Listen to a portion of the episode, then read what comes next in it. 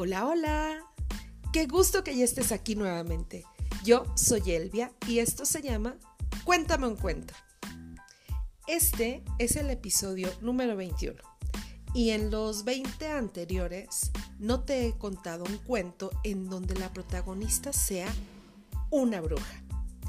¿Tú cómo te imaginas que luce una bruja? ¿O cómo es? ¿Mala? ¿Fea? ¿Con ojos rojos? ¿Escalva? No sé, con uñas largas y afiladas. Creo que en las películas así las caracterizan, ¿verdad? Bueno, pues en este día vendrás conmigo a conocer a una bruja muy especial.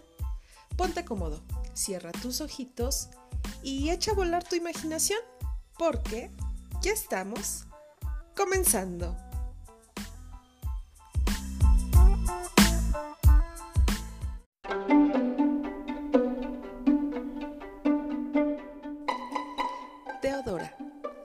Bruja de la escoba voladora. Autora Luciana Guerra. Había una vez una bruja que se llamaba Teodora y vivía solita en el bosque tenía un aspecto sombrío. Su nariz era peluda con un lunar en la punta.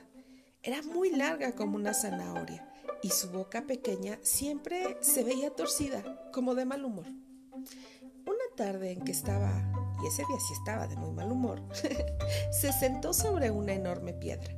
Cruzó sus piernas flacas una sobre otra mientras con la mano izquierda apoyada en sus rodillas sostenía su cabeza inclinada que parecía pesarle tanto como la piedra en la que se encontraba sentada. La bruja estaba muy enfadada porque no tenía a nadie a quien embrujar. Teodora empezó a pensar en qué podía hacer para conseguir que alguien pasara por allí, pero no se le ocurría nada de nada y su enfado fue en aumento. Se enfadó tanto que se puso a llorar, algo bastante raro tratándose de una bruja. El caso es que al cabo de un rato, Teodora se calmó y fue a buscar su escoba voladora. Mm, ya sé lo que haré. Voy a hacer burbujas con la receta que me dio mi abuela Mandora con ese hechizo seguro que consigo que vengan muchos niños hasta aquí. La receta era fácil y solo se necesitaba un poquito de detergente y algo de agua. Así que Teodora, decidida a preparar el brebaje mágico, fue en busca de la caldera encantada y siguió las indicaciones de la receta de su abuela, la bruja Mandora. Mil gotitas de detergente, un vasito de agua. Y ahora las palabras mágicas. Colorín colorado, este brebaje está terminado. Colorín colorete, este brebaje está de rechupete. El caldero comenzó a temblar y de él empezaron a salir cientos de burbujas que eran enormes. Empezaron a volar hasta llegar a la ciudad. Los niños comenzaron a mirar desde las ventanas y las madres se pusieron a conversar acerca de qué estaría sucediendo en ese lugar. Teodora se subió a la escoba y siguió a sus burbujas dando volteretas. Quería estar segura de que su hechizo funcionaba.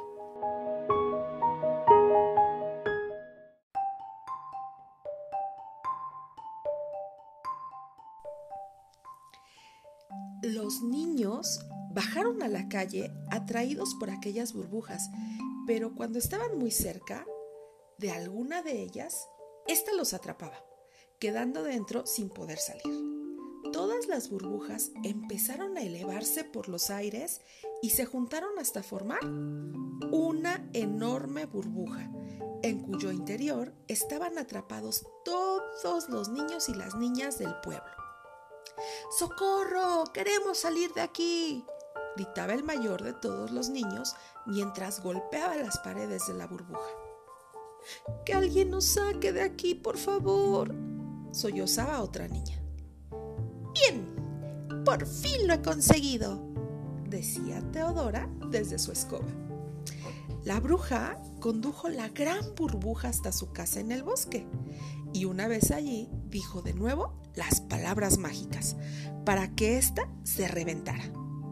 Cuando los niños tocaron el suelo, estaban tan asustados de la bruja que ninguno se atrevió a decir nada o a moverse. Solo se escuchaba el llanto de alguno de los niños más pequeños. No, no, no, por favor, no quiero que lloren, no les voy a hacer nada malo, dijo Teodora. Siento mucho haber utilizado mi magia para traerlos hasta aquí. Quizá haya sido la mejor forma, pero sabía que si les preguntaba si querían venir conmigo a jugar, pues no iba a venir nadie. Y yo me siento muy sola. Solo quiero amigos para tener con quien jugar. Los niños miraban a la bruja con los ojos y la boca muy abiertos. No se imaginaban que Teodora fuera una bruja buena, aunque en realidad nunca había hecho daño a nadie como para que pensaran lo contrario. Al final, el mayor de todos los niños dio un paso al frente y habló en nombre de todos. Teodora, si no hemos venido antes hasta aquí es porque pensábamos que nos harías algo malo. Como eres una bruja... Sí, sí, sí, ya lo sé. Es normal. Soy una bruja, sí, pero lo soy porque mi madre y mi abuela también lo eran. Vivo aquí sola porque todo el mundo se asusta cuando me ve por la calle. Y a mí no me gusta asustar a los demás. Entonces, si nos quedamos, ¿podremos jugar? Claro que sí. Me sé muchísimos juegos. Verán cómo nos la pasamos muy, muy bien. Los niños y la bruja pasaron una tarde entre risas y juegos, y Teodora logró ganarse la confianza de los niños demostrándoles que no era una bruja mala como aparentaba ser.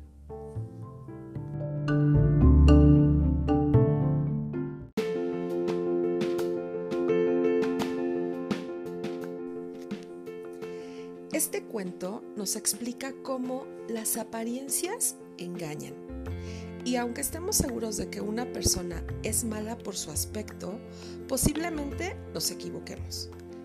Esto mismo es lo que le ocurre a Teodora, una bruja que a pesar de su aspecto, solo quería disfrutar de la amistad de los niños.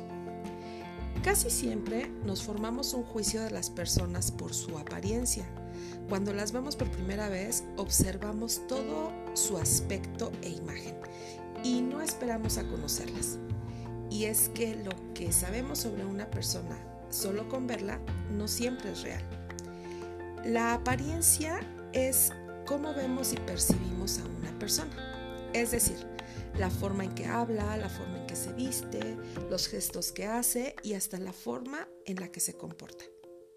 Así, es muy común que cuando conocemos de verdad a una persona, descubrimos aspectos de esta que ni siquiera habíamos imaginado. Es más, seguramente si dejamos de lado la imagen que nos fabricamos en un primer momento, descubriremos que tenemos muchas más cosas en común de las que pensábamos. Y esto probablemente ocurre con todas las personas. Moraleja, antes de juzgar a alguien, primero debemos darnos la oportunidad de conocerlo y de que nos conozcan. Tal vez esa persona a la que nunca te has acercado porque te cae mal, hasta puede llegar a ser tu mejor amigo. No sé, haz la prueba, no pierdes nada y sí podrías ganar mucho. Y ahora, los saluditos que en este día son para mis compañeros Sami, Chris, Liz, Isa y Normita en Morelia. En Ciudad de México, para Ana Duarte, que no se pierde el cuento, y para Ricardo Pineda, a quien aprecio mucho. En Las Vegas, a mi tío Osvaldo y mi sobrina Emilia Elizabeth. Y en Guadalajara, a Carla Vargas. Espero que este cuento les haya gustado. Yo he disfrutado mucho leyendo para ustedes. Déjenme sus comentarios y sugerencias en mi correo electrónico elviacuéntameuncuento.gmail.com Se escribe todo con minúsculas. Y si es la primera vez que escuchaste este podcast, porfa suscríbete, activa la campanita, regálame unas estrellitas en la calificación, pero sobre todo compártelo con muchos niños. Pronto estaré subiendo los cuentos a otras plataformas para que muchos niños puedan escuchar las historias que tú has escuchado antes. Te agradezco que me dejes acompañarte por unos minutos antes de dormir o mientras vas en el auto con tus papás. Muy pronto estaré aquí contigo nuevamente para contarte otro cuento. Adiós.